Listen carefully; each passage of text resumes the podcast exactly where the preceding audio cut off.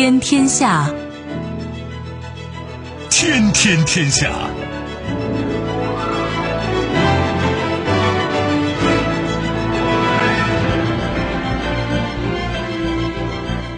历史穿行者，新闻摆渡人。听众朋友，大家好，您正在关注收听的是《天天天下》节目，我是夏萌，和我一起陪伴各位的还有本节目评论员重阳。世界纷繁复杂，新闻随时发生。今天的节目您将听到：天翻地覆，格陵兰岛周二的融冰量相当于让美国佛州淹没在五厘米的水中。大失所望，美国前情报官员哀叹：美国正在变成苏联2.0。明确态度，美国证监会暂停中企赴美 IPO 申请，称上市需要经过中国政府同意。女排加油！中国女排奥运会首胜，郎平哽咽，感谢全国球迷，说声对不起。稍后我们会一一道来。收听节目，您可以使用手机，欢迎使用计时客户端，也可以选择蜻蜓 FM 或者是企鹅 FM，搜索“天天天下”就可以收听我们的节目以及其他相关内容。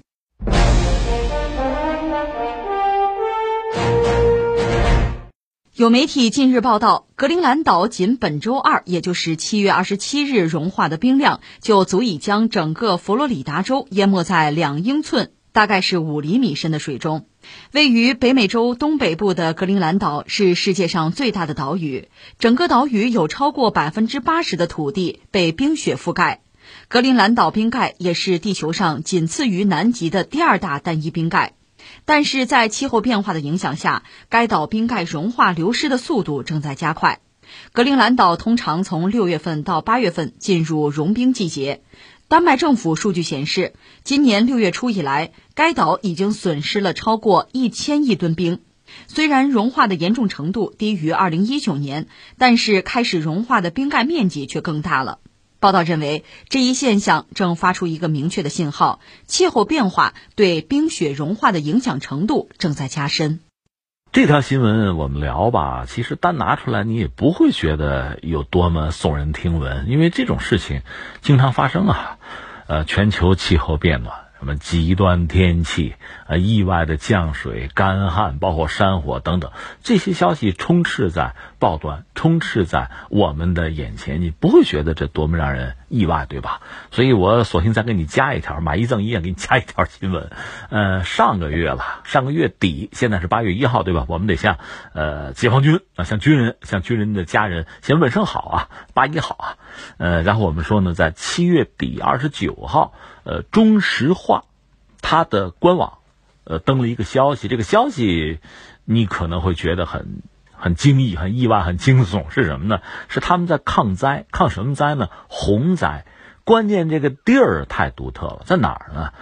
在塔克拉玛干大沙漠。对，重复一下，我们最大的那块沙漠——塔克拉玛干沙漠，中石化他们在那儿被淹了，遭遇洪水了，淹了将近五十台车，还有三万套设备。所以，中石化人在那儿正在抗灾、抗洪灾，不是抗旱灾。塔克拉玛干大沙漠那地方居然闹洪水了。所以你会觉得这个世界太疯狂，是吧？其实我要说，我们今天聊这个话题本身也很疯狂。一个是呢，坦率说，目前的极端天气很多，极端天气它的原因是什么？我们一般把它就看作是全球气候变暖带来的一个副产品吧。我们宏观上这样讲，但它里面很多机理，恐怕还需要科学家们仔细去研究，然后向公众呢给我们梳理清楚、讲解明白。这可能是一个过程。呃，我只能是依据我个人呃不多的一点知识呢，大概来判断。现在很多极端天气都和呃全球的气候变暖有关。也正因为如此吧，我们才有什么从京都议定书啊，到巴黎气候协定，呃，乃至中国现在承诺二零三零啊碳达峰、二零六零碳中和等等等等，这都是我们呃耳熟能详的消息了。如果只是这样说的话，说到这就完了，不用多说了。但是现在我想说点别的，就是全球气候变暖。对我们这个世界，对中国，是一种什么样的影响？这真的到了我们认真思考的时候了。我们以前曾经聊过俄罗斯，嗯，对俄罗斯来说呢，全球气候变暖对它可能是一个好消息，就是开发北极啊。开发北极大概是两个路径，一个路径是什么呢？就是北极航道，东北和西北航道开通了。因为全球气候变暖，很多海上的浮冰啊，就就化掉了，就原来不通的航道通了，原来危险的航道现在相对就安全了。再加上俄罗斯经营大量的这个破冰船，常规动力的、核动力的都有，所以这个航道等于说它可以收一个马路钱、过路钱，这是它啊。另一方面是什么呢？就是北极的冻土层已经开化，大量的能源和资源以前是不好开发、很难开发，现在变得很容易。你比如说当年呃沙俄时代搞那个西伯利亚大铁路，我看很多资料，当年就在这个冻土层上修铁路，很多地方就是一寸一寸的那个炸药去炸、去爆破才能修。你现在这个问题等于解决了，一方面人们的技术更先进，再就是冻土层给人类带来的这个困扰，因为全球气候变暖这个问题被稀释掉了。这是我们说俄罗斯遇到的这个状况。其实这个影响远不止于此。怎么说呢？就是全球气候变暖总的来说对人类肯定不是好消息。我们这个新闻不是讲吗？涉及到格陵兰岛啊。当然，美国的媒体也很焦虑。算了算，这个水量是吧？佛州就可以淹了，五厘米嘛，就这个说法。嗯，我们看到、听到的更多的是坏消息，确实也如此。而且我们正是因为这个坏消息威胁了人类呃子孙后代的生存，我们才下决心想办法去应对。但是，就目前看，目前这个阶段看，它对全球范围内会产生影响。只要是影响，其实就得两面看。它会产生负面的影响，也未必没有正面的影响。所以我们说了，呃，一个是很多事情还还不好确切的讲清楚，很多东西恐怕是估计和猜测。但另一方面，我们又必须开始未雨绸缪了，为我们未来相当长时间就这个时段啊，这个周期，我们将面对的一切要开始做准备了。你说你说了半天，到底是什么呀？那就是全球气候变暖对中国乃至世界的影响啊。刚才我们已经说了，我们就把格陵兰岛放在一边不论了啊。我们现在就说，刚才我们说的塔克拉玛干那个地方已经闹洪灾了。呃，与此同时，这几年我们都知道，我们西北就植被的覆盖率一直在疯狂的增加，变绿了。西北在变绿，原来就是我们知道沙化很严重啊，现在在变绿。而且这两年的数据，你比如新疆嘛，它的那个植被的增长每年是一百五十公里，以这个疯狂的速度在拓展。在内蒙呢，可能也是四十公里左右。另外，在东北呢，以前已经就是消失的，又比较独特的这个就是植被的覆盖，现在又已经恢复了。就诸如此类的消息，让我们看到，就是因为全球气候变暖，说白了，雨带下雨的雨啊，雨带在变化，在北移。就以前不怎么下雨、不怎么降水的地方，现在大规模的在降。当然，这个我们已经有感受。你比如说郑州。就郑州下雨不是没有下过，是没有见过下雨。关键是这么大的降水量，它是没有过的。和郑州类似，比如说德国或者欧洲吧，这个降水也是呃超乎大家的预计。所以以前我们讲郑州不是搞什么海绵城市啊，现在就撑不住，很多人质疑海绵城市。人家欧洲还搞了预警系统呢，也没有正确的预警啊。为什么？难道都是就大家蠢，或者这个设备设施，或者我们这个规划方案不靠谱吗？还是雨量太大，这个太大和极端天气有多么密切的关系？这是我们认真要考量的。而这种变化对我们意味着什么？当然，它是双刃剑哈。一方面呢，确实可能意味着，呃，你比如说降水增加，呃，海平面升高，那可能原来沿海的很多区域有可能被淹。这对整个人类会带来特别大的影响，而且是负面的影响。一般说来呢，沿海地区因为有港口嘛，它航运发达，商业发达，就是人口的流动相对也比较容易。它往往是什么呢？就是说，呃，说商业也好，说经济也好，就很繁荣的区域。中国是这样，世界是这样，古代是这样，今天也是这样。前不久我们那个呃节目里聊泉州。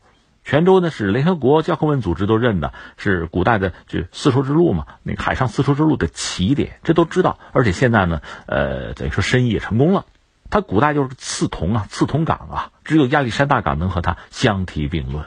宋元的时候就是这样啊，所以你看这个规则就是沿海的港口城市。繁荣，甚至拉动一个国家经济社会的发展，原来是这个规则，对吧？这个规则现在也存在，但是全球气候变暖，海平面上升，很多原来就是对我们这个国家、对这个地区你很骄傲的城市、港口，可能会面临非常大的麻烦，甚至呃有一些这个岛国，那真的面临灭顶之灾。而与此同时呢，很多原来相对比较贫瘠的降水比较少，这个自然条件会限制这个地方的开发。以前我们聊过西部大开发，我们提了很多年，我们也做了很多实事，但有一个就自然地理条件的限制约束住我们了，就是水啊，没有水啊。你比如说，我们要开发新疆啊，开发西部，甚至有人想过，我们能不能就是比如在这个沿海地区把海水淡化，然后用管道把它运过去。不是不行，或者说这这能做到，技术上没有问题，关键是投入很高，值不值得有个投入产出比的问题。但现在不一样了，现在如果降水啊，就是说这个雨带完全的北移的话，原来我们解决不了的问题，有老天爷帮你解决了。这次刚才我们讲河南郑州也好，包括呃欧洲啊呃德国也好，它在北纬三十五度到四十度这个区间，这个雨量是前所未有的增加。当然说，呃，从我们国内呢，有专家也给了一定的解释吧。欧洲也是一样啊。这个解释呢，当然没有问题，这是我们现有的知识就能够说得清楚的。但是至于未来会怎么样，这事儿能不能成为一个常态？刚才我们讲的这个雨带北移，如果真的成为常态，你比如说，呃，新疆也好啊，东北也好啊，内蒙也好，它那个植被的拓展啊、增长啊，如果持续十年，你能想象的意味着什么吗？这是非常大的一个变化，以前叫沧海桑田，这一切就在我们身边在发生，这是很让人感慨的事情。那从我们中国来讲，在历史上有人算嘛，在历史上这个朝代的兴衰更替，其实除了这我们就从人文上，我们讲水能载舟，亦能覆舟啊，讲这些以外呢，确实自然地理条件也是很关键的因素。你比如说，呃，崇祯就是明朝那个崇祯皇帝末代皇帝，小冰期。就说他遇到人口大量的增长而粮食减产，就是你固有的这个土地养活不了增长的人口了，所以陕北农民起义嘛，李自成闹起来了嘛，有这个因素在。另外是什么呢？也有人算过，就是古代来讲，当然这个气候的记录有限，但总的来说呢，就是呃相对温暖的时期，往往意味着这个朝代呢是兴盛的。你比如说盛唐，甚至明朝，就崇祯之前吧，明朝也有相对兴盛的时候，往往是意味着什么呢？呃，就北方吧，相对比较温暖湿润。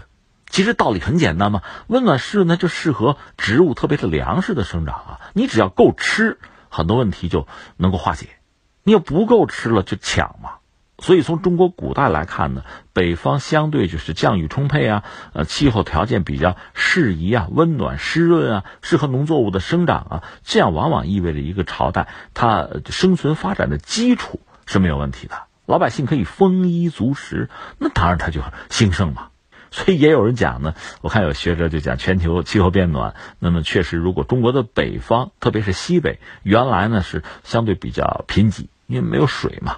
干涸这样一个地方，西部大开发都受到困扰。现在如果说雨带北移这类的问题解决了，那是不是意味着真的中国的北方会迎来一个新的发展的机遇？是大规模、大范围的发展的机遇啊！那这意味着就中国的崛起和复兴得到了一个自然地理条件方面的前所未有的什么百年甚至千年不遇的良机。有这么一个说法，一个判断啊。当然，我再重复一下，很多事情你要看，一定要两面看。那如果说就是真的像气候条件适宜啊，北方面对很好的发展的同时呢，那南方怎么办？沿海地区怎么办？这个我们当然要看清楚。就这个问题，我们要想透、想全面。这说我们啊，与此同时，你想过没有？就是在这一切发生变化的时候，就传统的自然地理条件的那些限制因素发生变化的时候，整个世界也会变的。刚才我们谈到俄罗斯，我们谈到了它这个北极的航道，谈到了它这个冻土层的开发，还有啊，其实，在沙俄时代到苏联时代，刚才我们讲粮食就是问题嘛。如果说雨带北移，如果说全球气候变暖，冻土层都开化，那么俄罗斯很多不适宜种粮食的地方，可能就适合种粮食了。那它的粮食能够自给，它对全球的粮食市场可能会产生巨大的影响。翻回来，有人就说美国，你比如说密西西比那个流域吧，原来当然很好很理想啊，但是现在因为一系列的变化，可能变成盐碱地。那美国的粮食生产，美国对于全球粮食市场的影响就比较负面了。就是这些变化，我们恐怕也要看到。而且在今天，在现在，我们是不是就要考虑为这一切的到来要做准备？就像前两天我们关注郑州，关注他那个地铁那发生事故吗？我也曾经问石家庄地铁的一个总师，就是我们地铁上配不配救生圈啊？有没有救生衣啊？他说这全人类的地铁都没有考虑过这个问题。对啊，但是我们现在不得不考虑这些问题了。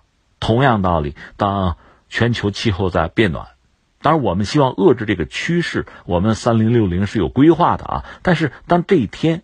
在缓慢的到来，在这个过程中，对我们产生这样那样影响的时候，我们恐怕真是要打破传统思维的禁锢，为即将到来的这一轮气候的变化，包括气候变化对传统的自然地理条件，因为我们很熟悉这个状况是不可能改变的吧？但是现在它变了，这一切变化对我们的生产生活，甚至对一个国家，呃，用用懒惰一点的词儿说，就是国运啊，都会产生影响和变化。那我们必须为这一切的到来做好准备。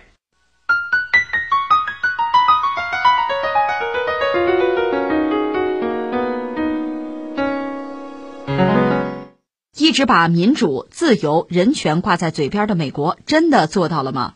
前美国国防情报局官员丽贝卡·科夫勒二十八号发表评论文章，给出了他的评论。说，美国正在成为一个集权国家。最近对美国安全局监控的揭露，让他想到了三十年前的苏联。美国正走在苏联二点零的路上。科夫勒在苏联出生、成长，后来移民美国。他擅长俄罗斯战略分析。他在文章中写道：“最近有关美国监控问题的爆料，似乎又把他带回了苏联。当时的苏联民众对政府监控非常熟悉。”这条新闻也非常有意思。这两天我们 似乎一直在谈这类话题。昨天我们还在聊，就美国是不是衰落了？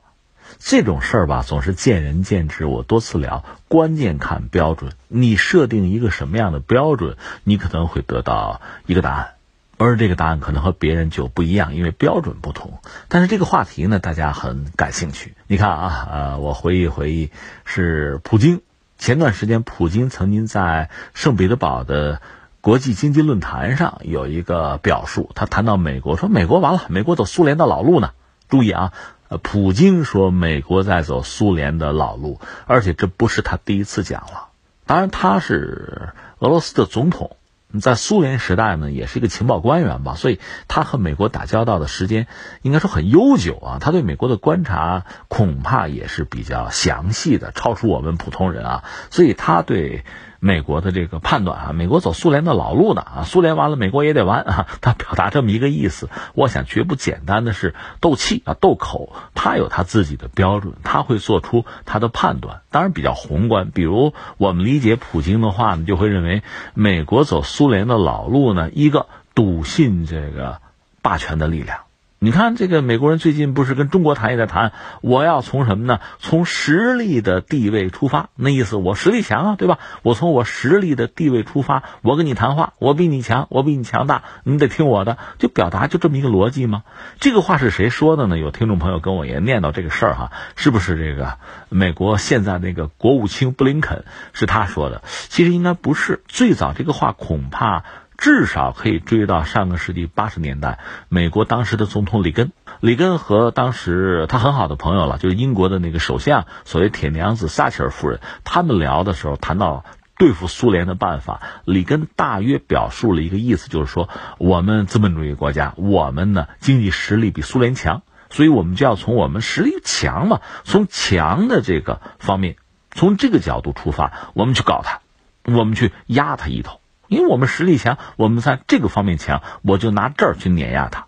这是里根当年就这么讲。总而言之呢，笃信自己的力量，过于自信，有什么事儿就愿意通过实力啊去解决。另外呢，就是霸权思维了。所以普京呢谈到美国现在这个状况，你你要倒霉啊！你现在走苏联的老路。普京有这么一个判断。没想到呢，现在美国的一个前情报官员吧，这个人叫科夫勒。他啊也很有意思，他等于说是从苏联时代，他跑到美国去，然后翻回来，在美国以一个情报官员的身份，他的工作就是针对苏联和今天的俄罗斯的。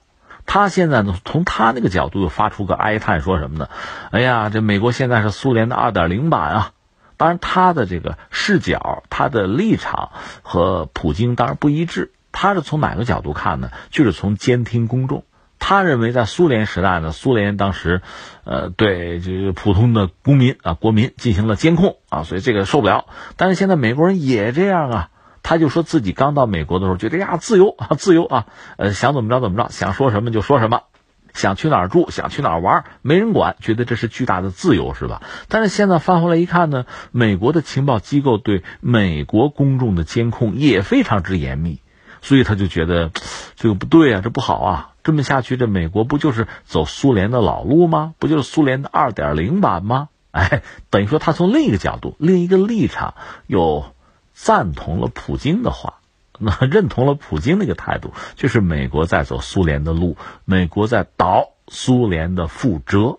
再加上前两天我们聊的，这是拜登啊，在美国的情报机构呢视察的时候，他讲说俄罗斯不行，俄罗斯就剩下油啊气儿，就剩下原子弹了。然后呢，昨天我们不是说嘛，就是这个俄罗斯联邦的这个对外情报局那个局长说美国。那么美国衰落，美国不是超级大国了。你你看，这四个人了，我们说了四个人，四个不同的表述吧，应该还是既有针锋相对，也有遥相呼应，呃，很有意思。昨天我们也聊了，就是美国是不是衰落这个问题，呃，我再三强调，见仁见智。你拿出不同的标准，会得出不同的结论啊！不着急，我们走着瞧。况且，就算我们现在拿出一个结论，我说美国没有衰落，坚信它啊，嗯，那你也得等等看，真的假的呀？你说它衰落了，也不是明天就一地鸡毛了，总是有一个时间、一个周期，慢慢看。但是科夫勒这个话本身呢，就是对美国现在这种哀叹和忧虑呢，我倒觉得值得我们再说两句。所以今天就着这个话题呢，我们也扯两句。一个是什么呢？就这个科夫勒吧。我觉得就就没劲，为什么说呢？两个层面的含义，一个呢，你看啊，他谈到就是，如果美国政府、美国的情报机构监听美国人，他觉得这是剥夺了这个美国人的自由啊，美国要重蹈苏联的覆辙了，二点零版啊，这不能接受。哎，但是美国，你比如从那个棱镜门啊。呃，从现在报关的一系列的，就是美国对于其他国家的，不管是领导人还是呃政府高官还是普通公众，这个监控就无所谓吗？你就可以不在乎吗？这就不是对其他国家的人权、对其他国家官员和呃公民的自由的这种伤害吗？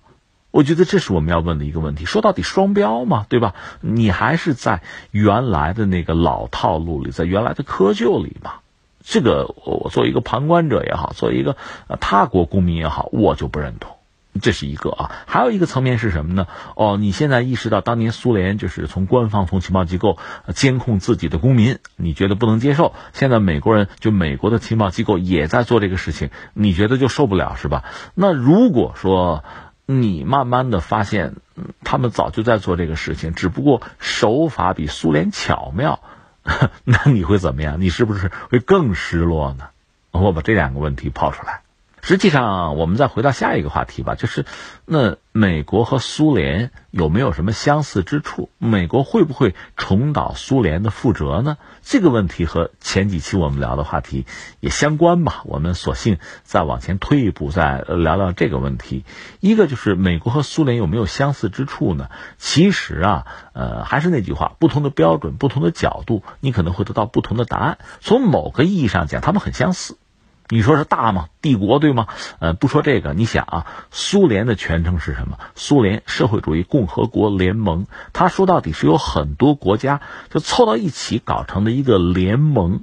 最简单，你看这个俄罗斯算一个对吧？啊，乌克兰呀，白俄罗斯啊，格鲁吉亚等等等等，很多波罗的海三国原来也算啊，很多是很多国家凑在一起，在上个世纪二十年代，呃，列宁死后不久啊，就成立了一个社会主义共和国联盟。当然，我们知道这个联盟里边呢，有些国家可能是自愿的，那有些可能是被胁迫的，呃，存在这么一个问题。因为那个时代，就上个世纪二三十年代，世界大战。那基本上一触即发，在那个时候，苏联本身为了自身的安全吧，它是全球当时唯一的一个社会主义国家，四面全是敌人啊，强敌环伺，所以他为了自身的安全呢，他做了一系列的工作，也包括要什么呢？就是扩大自己的所谓这个和敌对的国家之间的缓冲区，他做了这些工作。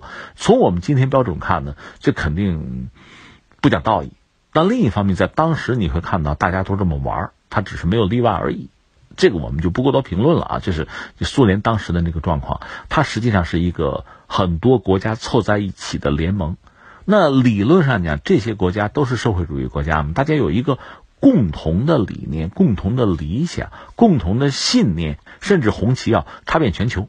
呃，我记得斯大林当年曾经有一个判断说，就是作为社会主义国家苏联哈和这些资本主义国家能够共存，这是不可想象的。什么意思？就是说，要不是你吃了我，就是我吃了你，就是这么一个状况啊。要解放全人类嘛，这是他。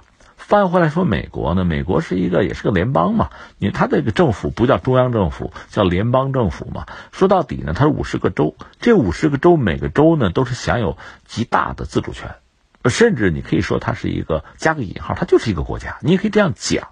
所以有人就指出说，当年的南北战争，人家南方要脱离这个联邦没有错呀，法律允许这个权利啊。那你北方干嘛要打人家呢？那就是另一个问题了。但言而总之，按说南方脱离美国，那是有这个权利的。这个账到现在有人还在算，说不清楚了哈。就是美国它也是有这几十个州凑在一起的。说到底呢，公众也是有一个共同的价值观，有一个共同的理念的，就是美国价值啊，美国梦啊。换句话说，苏联到后来因为这个价值观崩塌，苏联的解体呢有很多因素构成。从我们传统的意义上讲，可能首先看它的经济基础是不是出问题了。就老百姓没饭吃了嘛，出这个问题。但是呢，确实价值观崩塌也是很关键的一个因素。就大家已经没有共同的理想了。你看叶利钦，叶利钦他后来就是俄罗斯算他的吧，他当总统嘛，他是拒绝向呃苏联再上交这个就财政上的收益了，不交了。俄罗斯就是俄罗斯的，那那跟苏联没关系了。他来这个东西了，就促成了苏联的解体。但说到底是大家已经没有共同的价值观了。我们前两天也聊过，布雷尔内夫上台之后呢，逐渐的苏联形成了一个就高官嘛，利益群体有点像沙俄时代的贵族，就是大量的既得利益。正是这个既得利益群体，他们都不认同社会主义制度了，他们宁可喜欢资本主义制度。为什么？就是他们捞了很多财富，他们希望通过这个西方的产权制度把它确立起来，这就是我的了啊，拿到手就是我的了。如果是社会主义制度存在，那不是我的呀。公有的嘛，所以他们玩这么一个东西，就是理想信念崩塌，价值观崩塌。那翻回来，如果美国存在同样的问题，那岂不也要走苏联的老路吗？就是价值观崩塌，美国梦崩塌，是这样吗？那你看，比如说弗洛伊德事件，让我们看到了什么？不是真正的人人平等啊！这种呃种族的族群的歧视是真正的刻骨铭心的，是存在的呀。另外呢，贫富差距。就这些东西，我们看到，包括美国出现这个民粹的抬头啊，呃，特朗普的上台啊，这些东西和它的中产已经不到人口的一半，就人口结构发生很大的变化，和这个也有很大的关系。所以，如果没有共同的价值观，没有共同的理想啊，美国梦，那么美国有没有可能分裂？这不是我们说，是美国很多学者发出这样的哀叹，或者说提出这样的所谓的预警是有的。所以从这个角度来看呢，就是有人说这个美国是不是要走苏联的老路，是有可能的。当然，美国目前从经济上讲呢，还维持着全球第一，至少你按目前的统计哈，呃，这么一个位置。但是呢，假以时日，如果国内的问题和矛盾不能够解决，很多关键的问题最后膨胀呃发酵，会影响到这个国家的稳定，甚至生存本身。这也是很多美国人殚精竭虑想解决的问题，但是能不能解决？如果还是按照目前的这种思维方式啊，固有的这个，比如说贫富差距啊、阶层固化，还是这样走下去的话，啊，他们会有他们的麻烦的。当然，这个不必我们操心了。另外，关于科夫勒这番表述，他很失望和痛心啊。我觉得还有两点要说，一个我再重复一下，就是他认为在苏联的时候，这个公众遭到监控，他觉得这不能接受。嗯，在美国，他现在也感受到这么一个状况，所以他觉得美国在走苏联的老路。其实，你是不是可以换一个角度讲，美国人做的比苏联人做的更艺术、更隐蔽，如此而已吧？就是你意识不到，并不等于它不存在啊！你想一想，当年，呃，一九四八年的时候，那个乔治奥威尔写了一本小说叫《一九八四》，呃，对极权时代的恐惧，那难道只是在丑化苏联吗？难道不是对西方的未来也感到恐惧吗？再有第二个，我想说的是什么呢？就是西方人一度很自傲、很推崇的所谓这个西式的民主吧。我倒觉得，一个呢，呃，今天这个时代民主。我觉得恐怕是面对一个进化的需求，因为传统的那个民主制度，包括所谓西式民主，它是不是更适合所谓工业化大生产的时代？而今天在信息时代，恐怕传统的民主从思维方式到操作手法上面临一个更新的需求。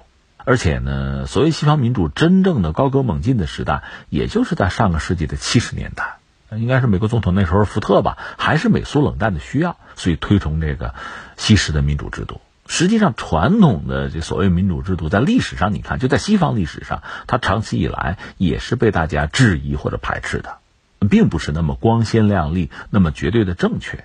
而且，即使在今天，所谓的西式民主，如果你仔细看的话，它也不过是在某一个角落或者区间内发挥作用。一个呢，三权分立，这个是把民主能够发挥效能的范围，等于说是控制住了。另外还有什么呢？所谓代议制啊，这个代议制的民主也并不意味着所有的公众都能够在一些国家的大政方针这个领域就能够各抒己见，最终自己的想法能够得到实现，很难的。实际上，所谓民主，它能够发挥作用的这个区间是越来越有限的。你看一看，就是所谓这个西方的竞选什么的，大家真正争论的是什么呢？什么跨性别的问题啊，或者什么同性恋的问题，是这些东西。真正国家的大政方针。你觉得说了算吗？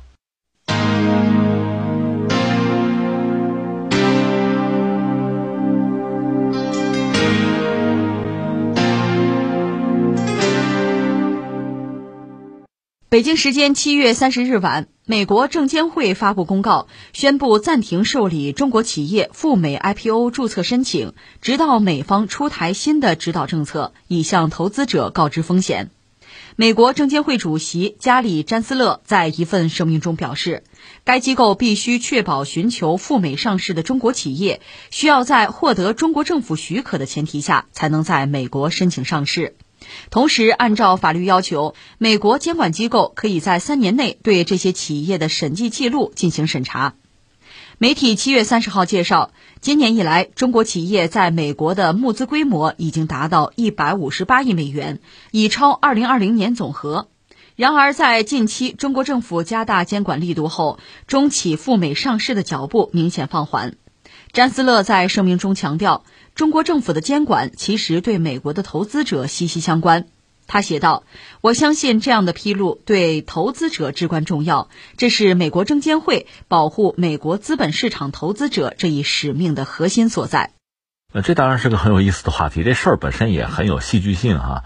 一个我们要说呢，呃，中国有比较大的一个资本市场吧。你看，全球最大的资本市场是美国。那么就说股市吧，中国在二零一五年也曾经就 A 股啊。市值我印象中到过十万亿，就超越过日本，成为全球第二大。后来到二零一八年呢，缩水，缩水一下子到了六万多亿吧，这样就有低于日本，日本比中国稍多一点。嗯，那现在中国至少是全球第三大市场，就 A 股吧，就是这么一个状况。呃，但在这个背景之下呢，还有大量的中国企业愿意去美国上市，而且是在你看特朗普上台之后呢，对。在美国的证券市场的中国企业，应该说态度并不友善吧，有这个驱赶之意吧。在这样一个背景之下，还有很多中国企业愿意去美国上市。所以，首先有一个问题，为什么？这个好像也不是很难理解，因为中国企业去美国上市，这个也不是现在才有的，有很长一段时间了吧？我觉得有这么几个因素是需要考虑进去的。一个呢，其实这个事儿和美元霸权有关系，因为。美元呃，包括美国的资本市场，在全球范围内确实是很独特的。那在美股上市，它确实有独特的优势和吸引力，这是一个。另外，同时呢，就是中国企业在美国上市，也间接的啊，让美国的资本进入中国市场。存在这样一个问题吧，所以说这个它也叫一个互利共赢嘛，这是一个因素。还有呢，就是中美双方的股市呢有比较大的差别。美国股市因为运营的时间其实比较长啊，它这个也是连续性的吧，它这个股市各个方面上吧，它发展的是就比较充分。就可选择的余地也比较大。那那中国的股市发展时间相对来说，就改革开放之后吧，比较短，而且在中国国内想上市的公司很多了，要排队，这样意味着就是门槛高、周期长，所以很多企业等不及跑到美国去上市。另外就是所谓的全球化和走向世界，中国企业肯定是要参与到全球化的进程，要走向世界。那么在美国的股市上市呢，应该说这也是其中的一步吧。所以从诸多的层面看呢，很多中国的企业愿意去美国上市，这可以理解。但是上市可以。呃，这是一种选择的自由吧，它应该是规范的，应该是有规则的。一直以来呢，我们知道，比如说你要在美国上市，那肯定得打美国人的标，这个很简单，就美国人会提出一系列的标准和要求，你达标你就上嘛，达不了标就不让你上嘛。问题在于，这个规则只是他们定吗？我们恐怕也应该有我们的规则和标准呢。所以一直以来，坦率讲，这对我们来讲其实是短板。那现在我们在逐渐的在。补上我们的短板，特别是最近这段时间呢，我们看到我们也出台，特别是两个相关的法律法规，规范我们自己的企业。你要去美国上市可以，我们这边也得审批啊，我们这边也得有要求，你得达到啊。所以在这样一个状况下，一个是前不久呢，就是你看美国这个证监会，呃，也就等于说暂停了中方的企业的 IPO 吧，就是你得中国政府得批准，我们这儿才能考虑啊，这是一个。再有一个，现在我们也看到它的这个，呃，就是委员会呢也有相关的标准，就是你中国企业在美国上市啊，就搞 IPO 啊，你需要有更多的信息的披露。这是美国方面提出了新的要求，而我们也注意到中国方面证监会呢也有表态，就是说，那咱们就加强沟通吧，就这么一个过程，所以很有戏剧性。但是从理儿上啊，咱们从道理上，从这个逻辑上讲呢，这其实是对的。你看啊，呃，中国的企业去美国上市，我们刚才讲有一系列的因素使然吧，如果这些因素。就这些原因不存在了，其实上市的意义就不大了，对吧？这是一个。那如果说我们对去美国上市还有兴趣的话，那么中国的企业你得打美国的标，对吧？人家美国的就证监会也好啊，就美国股市吧，美股提出相应的要求，包括信息披露，人家会提出条件的，你必须满足人家的条件，达标。才可以在人家家里上市，这个道理很简单。问题在于，如果他们提出更多的要求或者标准是非分之想呢，是不合理的呢？这个谁说了算呢？那么中国方面，中国的就是不管是证监会也好，中国的政府本身也好，难道不应该关注一下吗？他让你披露什么样的信息啊？让你说什么你就说什么吗？有些东西该说，有些东西不该说呀。那这个我们这儿还要有我们的标准，有我们的篱笆墙。现在我们这方面应该说把短板也补上了，这样呢，中国的企业赴美上市，一个在我们这边要达标，而且要有一定的约束，然后那边你也达标，也满足人家的要求就可以了。问题在于双方的标准、双方的要求有没有矛盾，这就需要双方沟通啊，这不是简单的呃谁的规模大谁说了算，不那么简单，涉及到我们的主权，涉及到我们公众的，比如说呃一些隐私啊、信息这些东西啊。涉及到我们的国家安全，那当然不能乱说了，这很简单的道理。所以我们现在看到目前这个状况，虽然很有戏剧性嘛，但它确实是就是呃企业发展到这一步，你比如想在美国的股市上市，就满足双方的要求和标准，到了这一步其实是顺理成章的，是正常的。只不过关键在于接下来就双方的就是证监会双方相关的系统啊，相关的职能部门确实要加强沟通。才能保证中国的企业在美国的股市上市是一个呃健康啊顺利的过程。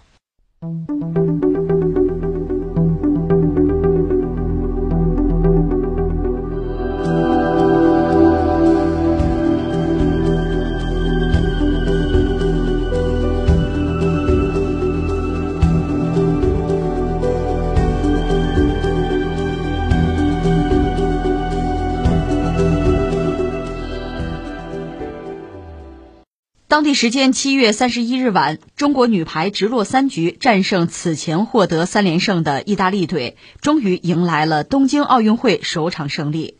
在提前获悉无缘八强后，放下包袱的女排姑娘们赢下了这场荣誉之战。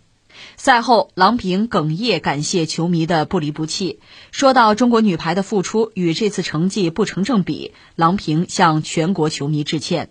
说：“作为主教练，我要负主要责任。”郎平坦言自己热爱这个事业，但干得太累了，应该休息。期待优秀的年轻教练带领中国队往前冲一冲。七月三十一日下午，与中国女排同组的土耳其女排三比零战胜阿根廷队。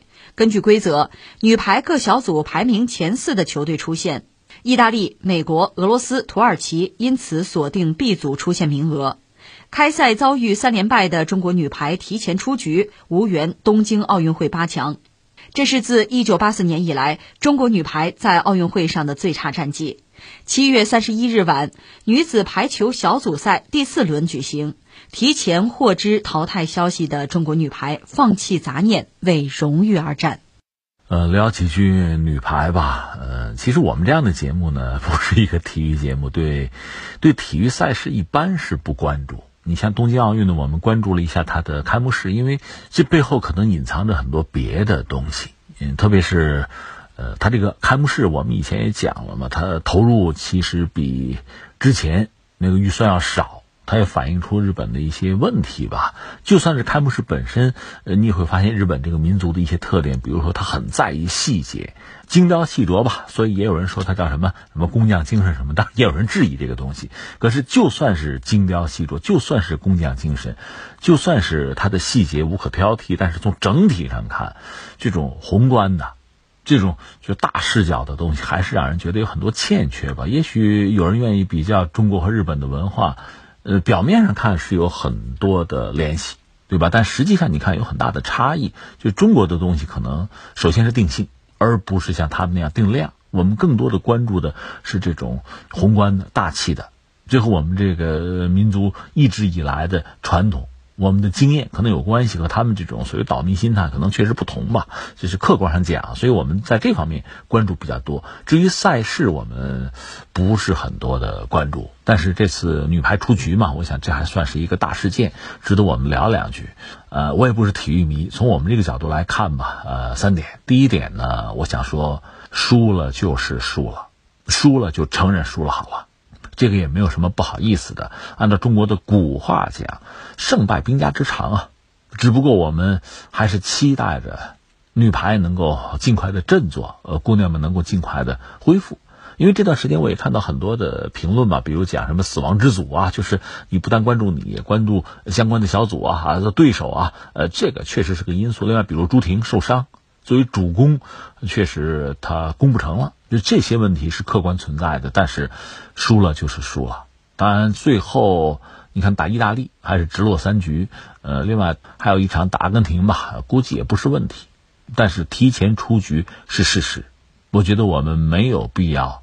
不承认这个事实，我们只是希望它不会成为我们女排黄金时代的结束吧。其实你仔细想，在体育界，在这个领域啊，其实各领风骚没几年呐。就拿女排，因为我算是七零后吧，所以女排的崛起、女排的成长，我作为一个旁观者，其实是见证了的。当年我们也打掉了很多对手，当年日本人号称东洋魔女的，另外我们一个主要的对手古巴，号称叫黑色橡胶的。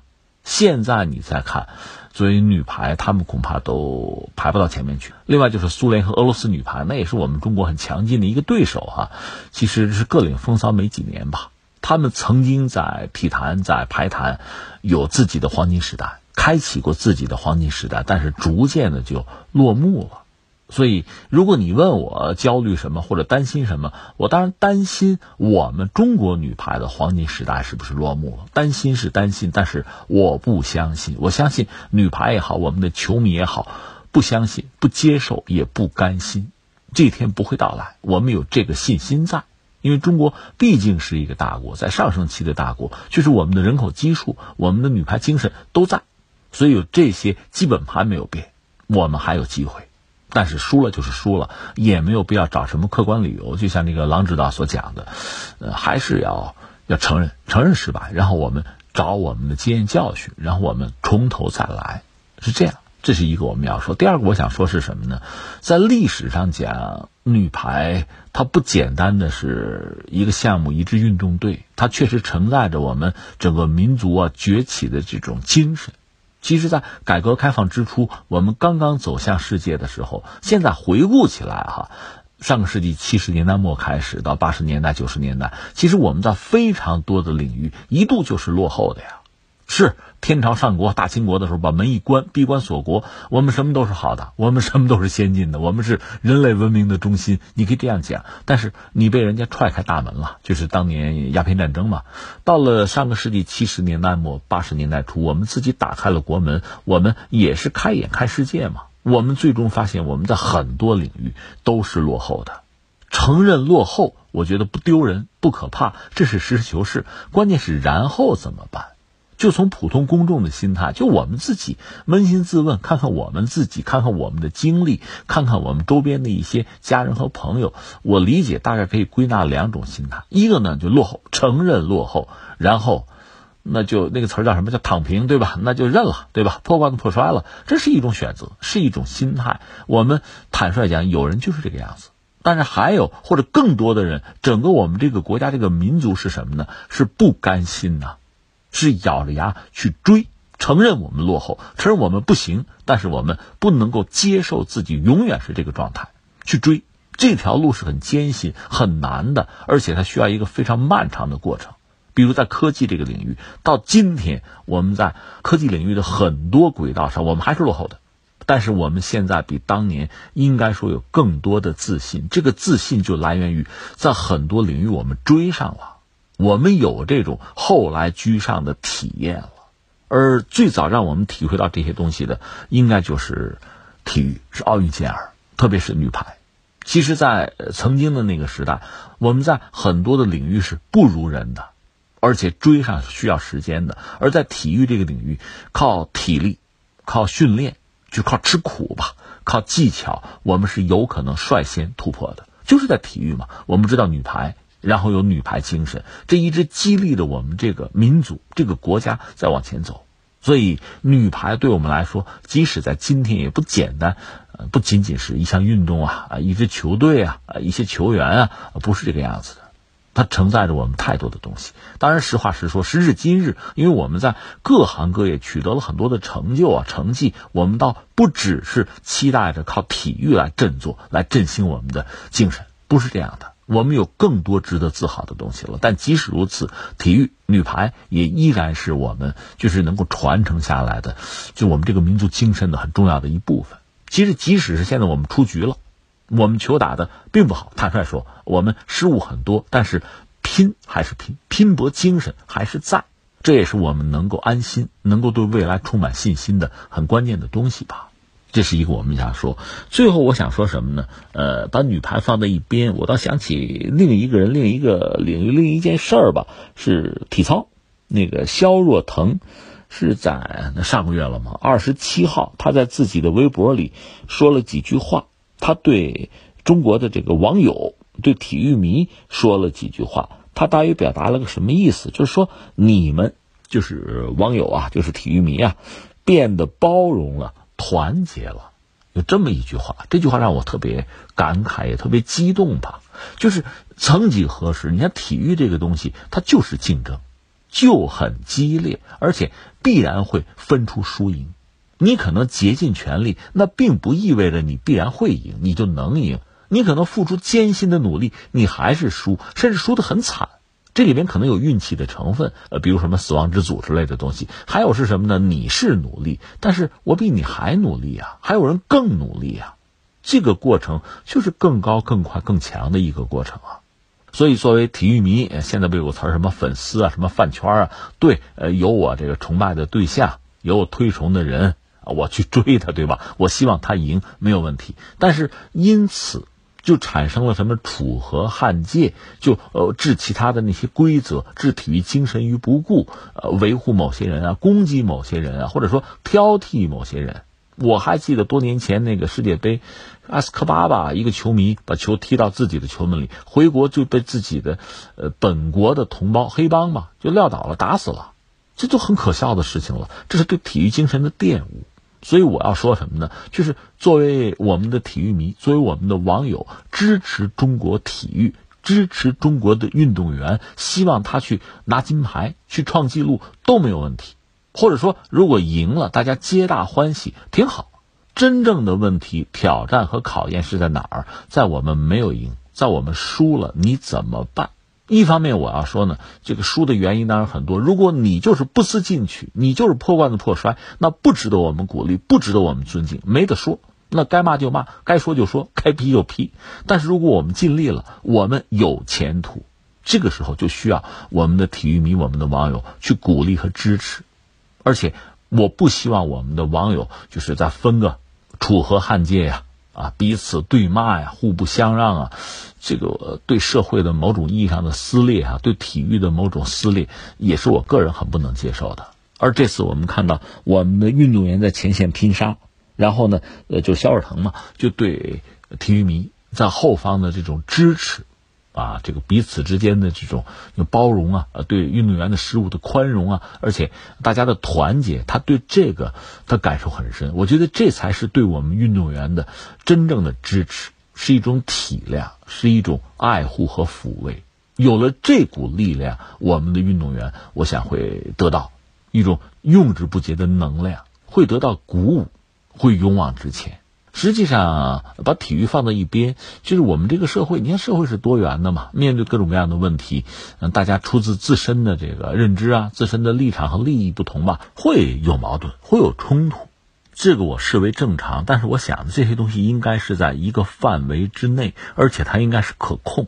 总的来说，我们这个社会应该是昂扬的，应该是团结的。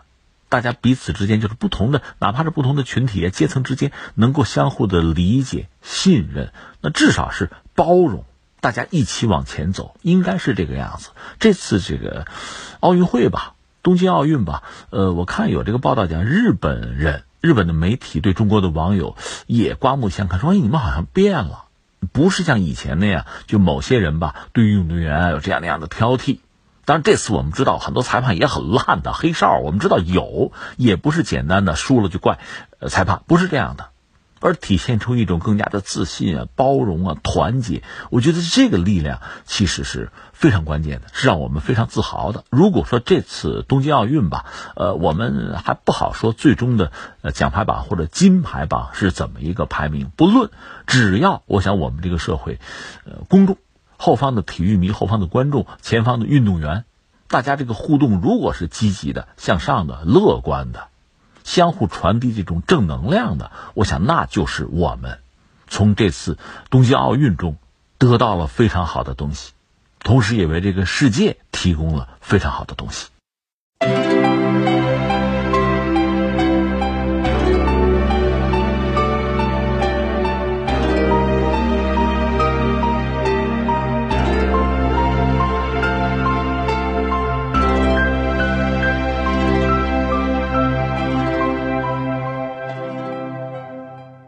好，听众朋友，以上是今天节目的全部内容。最后还是要提醒您，收听我们的节目，您可以使用手机通过计时客户端蜻蜓 FM、今日头条或者是企鹅 FM 搜索“天天天下”，就可以找到我们的节目。我们明天再会。